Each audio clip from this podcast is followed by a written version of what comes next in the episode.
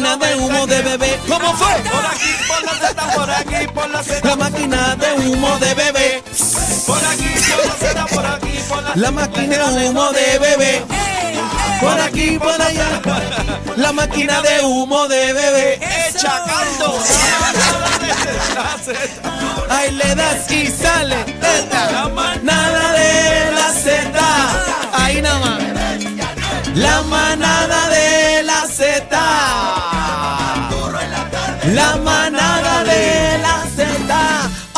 Ahí está escuchando Z93. Está activo, está activo, estamos Estamos activos. activos. Buenas Eh, tardes a todos, buenas Saludos. tardes. Bienvenido a esta próxima hora aquí en la manada de la Z a través de Z93, a través de la aplicación La Música.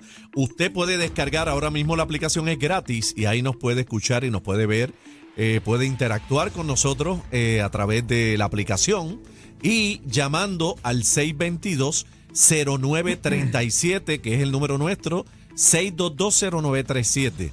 Ahora vamos a, vamos a estar hablando de un caso que ha estremecido a Puerto Rico, que ha surgido mucha información, mucha confusión con este caso y es nuestro objetivo acá en la manada que usted entienda qué es lo que está pasando y para eso tenemos a Bebé acá que nos va a explicar un poco más. Bueno, todavía no está claro en detalle si en efecto este joven tiene 16 o 17 años de edad. Lo Es que menor, sí un menor. Es un menor de edad. menor de edad, por eso hay que tratarlo, ¿verdad? Con contacto. Eh, tenemos en la línea telefónica al teniente coronel Pedro Sánchez de la Policía de Puerto Rico y luego de esta llamada vamos a tener al licenciado Sandoval de Legítima Defensa que nos acompaña. Ambos, bienvenidos, vamos con el coronel. Buenas tardes, teniente coronel Pedro Sánchez. Saludos, bebé, esto, cacique y Daniel. Saludos a todos los amigos Salud. que nos escuchan. Espero que, que se encuentren bien. Gracias. Bienvenido a la Z. Bienvenido a la manada. Coronel, ¿qué está pasando Gracias. en este caso? ¿Qué es, ¿Cuál es la última información que se sabe? Pues mira, esto, bebé, relacionado a ese caso, ¿verdad? Nosotros estamos eh, limitados a hacer manifestaciones en términos de que hay una investigación que está corriendo, eh, que el negociado de investigaciones especiales está realizando, como establecen los protocolos, ¿verdad? De la reforma de la policía y, y las directrices internas de nosotros. Una vez eh, se hace uso de fuerza, en este caso, ¿verdad? Una vez el uso de fuerza mortal, donde una persona eh, lamentablemente falleció, y verdad, y, independientemente de las circunstancias, es lamentable, o un evento desgraciado donde se pierde una vida y ese, y ese evento de por sí es lamentable. Esto, no obstante, hay unos datos que son eh, importantes, ¿verdad? Y que, eh, que son eh, reales, que están ahí, que es que se trata de un vehículo hurtado, que fue hurtado durante horas de la madrugada de ese mismo día de ayer, a eso de las 12 y 47 de, la de horas de la madrugada, y que, eh, ¿verdad? El dueño había tomado la previsión de colocarle un GPS para esto localizarlo. Él se comunica con la policía y se hace un plan de trabajo, ¿verdad? Porque el vehículo estaba eh, visitando varios puntos del área metropolitana, en distintos sectores del área metropolitana, y se hace un plan de trabajo a esos efectos. El vehículo es localizado, ¿verdad? Con los resultados que ya todos conocemos. Ok, teniente, Entonces, teni- lamentablemente, te- una- una teniente, per- permiso, permiso. Eh, una pregunta Disculpa. para salir de dudas, porque bueno, yo digo, hay mucha confusión en esto. Primeramente, habían dicho que no había ningún vehículo hurtado.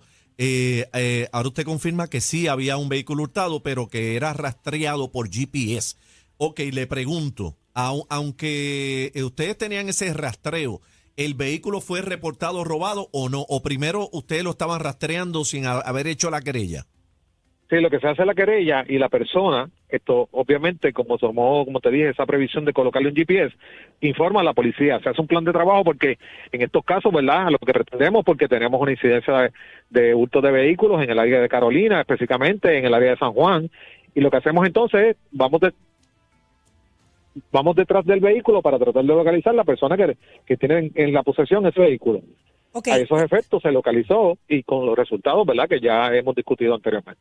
Eh, eh, coronel, se desprende de la investigación, según los medios, hay siete agentes que han sido despojados de su arma de reglamento. ¿Esto es correcto? Correcto, mira, eh, hay, en este caso no se ha hecho nada distinto que no exija el protocolo. Es el protocolo, es correcto. una vez una vez hay un uso de fuerza de esta categoría, ¿verdad? Donde lamentablemente, como señalé, y, es lamentable para la familia de este menor y obviamente para los agentes de la policía que también están dentro de la situación, o sea, que, y que le provoca un trauma. Y de hecho, el comisionado, el coronel Antonio López, ha dado instrucciones de que esto personal, ¿verdad? Se ha referido a la Oficina de Psicología y Trabajo Social para que esto, ¿verdad? Eh, reciban algún tipo de ayuda, porque, o sea, estar en un evento de esta, de esta magnitud donde una persona pierda la vida, pues no es nada fácil para los policías.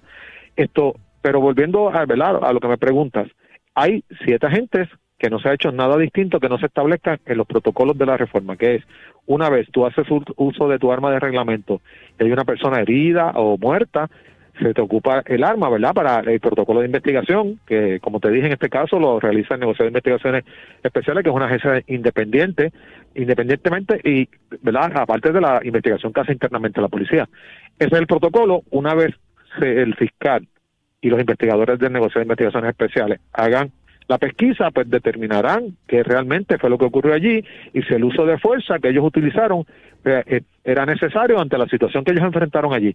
Y entonces es importante destacar de esto, bebé, que eh, un vehículo en posesión de una persona es un arma mortal. O sea, si, yo utilizo un vehículo esto a velocidad contra contra otro vehículo o contra, y lo hemos visto en accidentes de auto, o sea, se convierte en un arma letal. Sí, porque yo me pues, puedo llevar enredado a todo el que esté, al que, todo el que me vaya a detener, por decirlo así. definitivamente es una posibilidad. Teniente, teniente, pero para explicar un poquito la escena, qué fue lo que pasó y que el público que no está al tanto, pues entienda. Eh, hay este hay este hurto ¿verdad? Que eh, allá está un video, ¿verdad? Eh, de, está el video cuando el joven se lleva el, carro, ¿verdad? Este, de, la casa. Bueno, no, no podemos decir con certeza. Lo que podemos decir es que una persona se apropió de ese vehículo, ¿verdad? Que no es de Lo que comúnmente se conoce como un vehículo hurtado, que la gente le llama robo, pero realmente es un vehículo hurtado, ¿verdad? La persona se lleva ese vehículo forzando la cerradura, esto, eh, forzando el switch del encendido esto sí dejando claro, dejando claro que no es dejando claro que no es un carjacking es un hurto de vehículo. Ok este muchacho este, este, muchacho se aparentemente se roba este vehículo eh, ustedes le dan conocimiento inicia una persecución que llega hasta un punto al punto B. Qué fue lo que pasó ahí pues mira como te dije todo casi que en términos de la investigación habiendo ya el negociado de investigaciones especiales asumido a jurisdicción, nosotros no podemos entrar en los detalles y hacer manifestaciones sobre el detalle de la, de la intervención o la investigación. Nosotros lo que sí podemos hablar es, en términos generales, de cómo se da, o sea, en términos, cuáles son los elementos que dan base a todo este incidente, que hay un vehículo hurtado, el querellante se comunica con la policía de Puerto Rico diciendo, mira, me multaron el vehículo y yo lo tengo, tengo un GPS y lo localicé en tal sitio. Ha visitado Residencia Vista Hermosa, por decirte los, nombres que visitó. Visitó Vista Hermosa, visitó Lloren Torres y posteriormente es ubicado en el área de la, de la organización La Riviera en San Juan. Y, ese, y esa información que nos está proveyendo, como es esto inmediata, o sea, está eh, eh, ocurriendo al momento, pues entonces nosotros los damos, eh, localizamos el vehículo. De eso nosotros podemos hablar, de lo demás, de la intervención, esto, y pues estamos imposibilitados, ¿verdad? Porque hay una investigación ¿verdad? donde el negocio de investigación especial asume jurisdicción. Teniente, gracias por estar con nosotros. Teniente Coronel Pedro Sánchez, si gusta estar en línea, nos puede seguir escuchando a través de la manada Z93. Tengo conmigo al licenciado Osvaldo Sandoval, el presidente de Legítima Defensa, experto en armas y precisamente en leyes, eh, ¿verdad? Que abarcan todo lo que tiene que ver con armas de fuego. ¿Es correcto llamarle en esta etapa del proceso de investigación a los policías usar el término sospechosos? Sí, sí, porque lo que sucede es lo siguiente, ¿verdad? Y no los quiero aburrir con términos así. No, yo sé que pero, en, arroz blanco y habichuela. Pero en arroz y habichuela, eh, como estábamos hablando fuera del aire, esto es un caso que realmente en derecho no es complicado. Este caso, lo que es complicado es en los hechos, porque depende de los hechos que se crean se va a decidir una cosa o la otra. Y, mira lo que quiero decir con esto. Los hechos, perdóname, tomando en cuenta que el Oxiso no se puede defender y que hay aparentemente más de cinco agentes, ¿verdad? Que fueron los que... Los claro, que... claro. Mira, mira lo que pasa con esto. Tú sabes, ustedes saben que las leyes no es otra cosa que lo que escriben los legisladores, que se aprueba y se firma. Y llega un momento que algún caso llega hasta el Supremo y el Supremo dice, de hoy en adelante la interpretación de cómo eso funciona va a ser esta. Para este tipo de casos, esa interpretación ya se dio. Se dio en el caso de Kilómetro Cero Inc. versus Héctor M. Pesquera. Eso fue el caso que demandó Kilómetro Cero para tener acceso a la información. Pues básicamente, entre otras cosas que tenían que ver con el acceso a la información, Eso fue el caso que, que los policías le, le echaron pepper spray a, Ah, yo lo a los recuerdo. periodistas. Yo lo recuerdo. Ok. Yo lo Eh, ya, recuerdo. ya hay, ya hay precedentes. Ya hay un En ese caso, entre otras cosas, el Tribunal Supremo dijo que las órdenes generales de la policía, en específico la de las 600 a las 605, que son las de uso de la fuerza, son el procedimiento que aplica cuando se usa la fuerza. O sea, si la policía actuó de acuerdo a lo que dice esa orden general, actuó bien. Ok, vamos, Y vamos. si no actuó de acuerdo a esa orden, actuó mal. Eso está resuelto ya. Ahora, ¿qué es lo que dice la orden general 601 en lo que tiene que ver con disparo a un vehículo en movimiento? Dice que como regla general no se puede. A modo de excepción, podrá hacerlo cuando el conductor o un ocupante del vehículo en movimiento ponga en peligro inminente de grave daño corporal o la muerte a un miembro de la Policía de Puerto Rico u otra persona y esta acción sea necesaria para defenderse a sí mismo o a otros. Ejemplo. Eso es cuando se puede, pero mira lo que dice, por eso es que yo quiero llegar a que Pero esto en, depende e- de los en hechos. ese ejemplo estamos diciendo, vamos a ponerlo de esta manera eh, como ejemplo hipotético. Llega esta persona con un vehículo robado, lo estamos persiguiendo, lo tenemos a la vista, pero él viene hacia nosotros. O sea, tiró, Como tiró si encima. no- yo no sé si tiene armas o no, él viene hacia nosotros a atropellarnos. Le puede disparar. Ahí le puede disparar. Sí, Acá pero estamos lo- bien. Pero, Pero- déjame terminar porque mira, mira lo Ah, importante. ah. Ese mismo, esa misma sección dice, queda prohibido el disparar a un vehículo que va en huida o que se aleja del miembro de la policía de Puerto Rico y el conductor u ocupante no constituye un riesgo inminente de muerte o grave daño corporal. Ejemplo, Ejemplo. él viró en U y se fue. No le podemos disparar. que, eh, Mira, mira cómo, mira cómo le aplica este caso. Aquí yo tengo un reportaje, ¿puedo decir el periódico? sí. Sí, Este es de Andy. te lo cobramos a la salida, no importa. No, no, a ellos, a ellos. Mira, este es de Andy. Voy a leer un cantito nada más que tiene que ver con lo de qué era lo que hacía el carro al momento de los disparos. Están citando al comisionado. Dice el comisionado, tan pronto se le da el alto, los policías se bajan de las patrullas y el conductor alegadamente dirige el vehículo y alegadamente intenta atropellar a los agentes. Bajo lo que dice la orden, si los intentó atropellar, los disparos estuvieron bien. Pero entonces mira lo que dice el vocero. El joven que tenía licencia vigente de aprendizaje dio marcha en retroceso y se trepó sobre la acera intentando escapar. Wow. Son En su otros 20 intento, pesos. Chocó un vehículo y los agentes abrieron fuego. Si eso es verdad. Si este es verdad, entonces queda prohibido. Fíjate que el derecho que aplica aquí no es complejo, es los hechos. Pero por ¿Le eso- tiró el carro encima o se trepó en la acera tratando de Por huir? eso es bien importante que dijiste que era distintas. simple en derecho, pero complicado en hechos. Correcto. Ok, aquí hay un, ¡Eh, pro- a aquí hay un problema. Bueno, hasta el momento. Que ¿Eso se te sepa. gustó? Me hay, encantó. Un, hay, hay un. Me gustan los hay- análisis de Hay un Sandoval. video donde aparentemente se ve el chamaquito robándose el carro. Eso está claro en el video de la casa. Ahora, es la palabra de, la, de, los, de los policías ahora mismo. Ya lamentablemente el joven perdió la vida. No hay más testigos. A menos que haya una cámara cerca. Eh, eh, ahí es que está el ¿Cómo problema. probar Que eso? no haya un ángulo escondido por Hay un ahí que ángulo después escondido salga. Y lo que esté. ¿Cómo, dicho. cómo se defienden, ¿A quién Sandoval? le creemos? Bueno, vamos a partir de la premisa. De nuevo, esto no es a donde yo me inclino, esto es como se juega este juego del derecho. Todo el mundo tiene una presunción de inocencia. Claro. O sea, el policía no se tiene que defender. El fiscal le tiene que probar que lo hizo mal. ¿Qué van a hacer los policías? Los policías en su momento o permanecen callados por instrucciones de su abogado o darán su versión. Ya aquí el comisionado dijo ¿verdad? Aquí no dice que los policías hablaron con él, pero él lo que está diciendo es que los agentes dijeron, pues yo estoy asumiendo que hablaron. Pues ya ellos tienen la versión de que le tiraron el carro encima. Ahora le toca al negociado de investigaciones especiales y al fiscal tratar de conseguir ya sea evidencia por video o evidencia por testigos presenciales, Si es que hay. si es que hay que digan, no, eso no fue así. Eso fue de esta otra manera. Y ahí se traba la controversia. Me imagino que harán una investigación buscando peritos y demás, porque, Claro. perdóname, son aparentemente son siete. No tengo la información, no, el, el coronel no la pudo decir. fíjate que acabas de dar en el clavo. Son siete. Él va a atropellar a los siete. No, no, no, fíjate, pudiera ser. Te voy a dar un ejemplo de cómo si pudi- están juntos. Te voy a dar un ejemplo de cómo pudiera ser. Entró una calle sin salida. Y ellos vinieron y se atravesaron en las patrullas para que él no pudiera salir.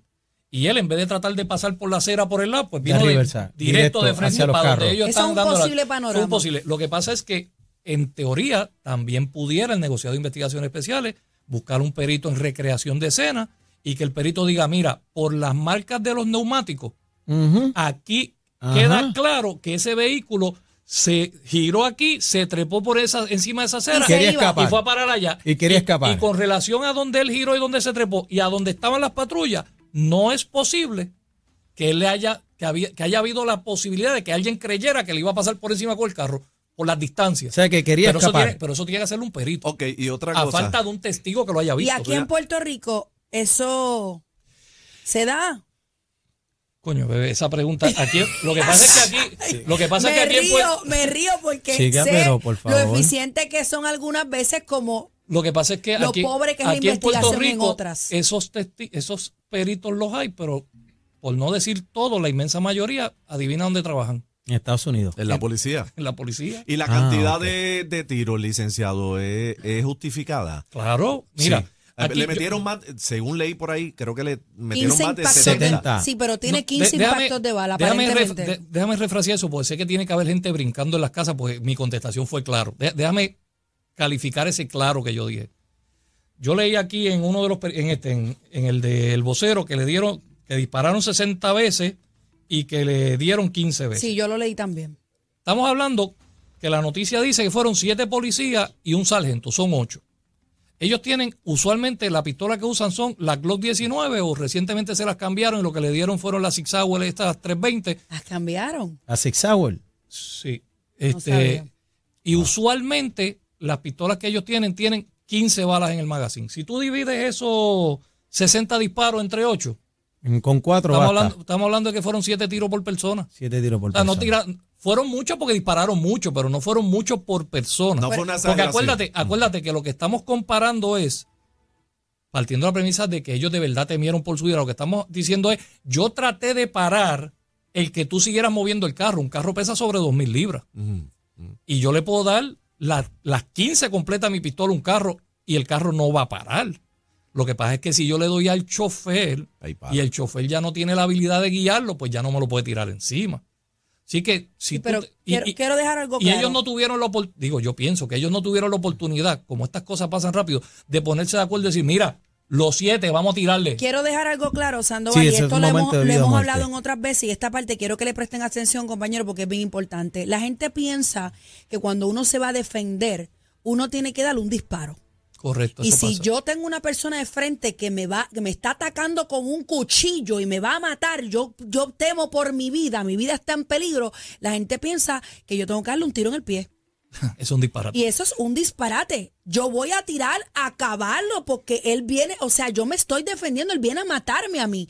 Y se dan muchos casos en Estados Unidos cuando le dan siete disparos a un joven que va a apuñalar a otro y de momento dicen, pero ¿por qué le dio cinco si uno era suficiente? Es que no están en el momento. O sea, no hay un término, una, una cantidad de disparos oficialmente que uno tenga que hacer para defender o son todos los que tú puedas. Yo le Suena cruel, pero estamos hablando de legítima defensa. Yo puedo hacer, fíjate, no quiero decir cuántos disparos. Voy a hablar de impactos. Impactos. O yo puedo disparar 100 veces, pero si le doy un impacto, lo que hubo fue Sí, uno. me, refiero a impactos Yo- a, a- a- Yo al puedo hacer las detonaciones y los impactos que sean necesarios para parar el peligro. Lo que yo no puedo excederme cuando ya ese peligro dejó de ser peligro. Entonces, si yo te doy un tiro y todavía tú eres peligro, y te doy dos, y eres peligro, y te doy tres, y te doy veinte, pues mientras sea peligro, te sigo dando porque yo no voy a Lo decir, ah, no- bueno, me, me mató porque yo le di uno nada más, pero siguió para adelante. Lo que no podemos hacer es rematarlo. En, en ese, que eso es otro Que tema. fue lo que pasó con el caso del chofer que se bajó Que se se bajó en Carolina, le exacto. metió unos tiros y el, el individuo estando en el en el piso, piso, viró lo remata. atrás, viró para atrás y le Sí, metió porque tres. Ese cuando- fue, un, ese fue un poquito peor porque ese no tenía licencia de arma, no tan solo no tenía licencia de arma, no tenía porque se la habían revocado anteriormente y la misma ley de armas dice que si tú utilizas tu arma para cometer un delito, perdona, que si tú tienes una licencia, si tú tienes un arma sin licencia, se presume que es para cometer delito. La pregunta es, cuando tú matas a una persona, ¿es delito? Sí, pues tienes la presunción, tienes el muerto, Ya, tienes un problema serio. olvídate de eso. Ese, ese caso, ¿verdad? Yo no, no pretendo tener una bola de cristal y el abogado que él tiene es muy bueno, yo lo conozco, amigo mío, Omar Domínguez, eh, fue fiscal, sabe lo que tiene entre manos. Ese caso yo creo que la mejor defensa que él pudiera tener es el asunto de la identificación, que más o menos lo que ustedes me están preguntando este caso de los testigos.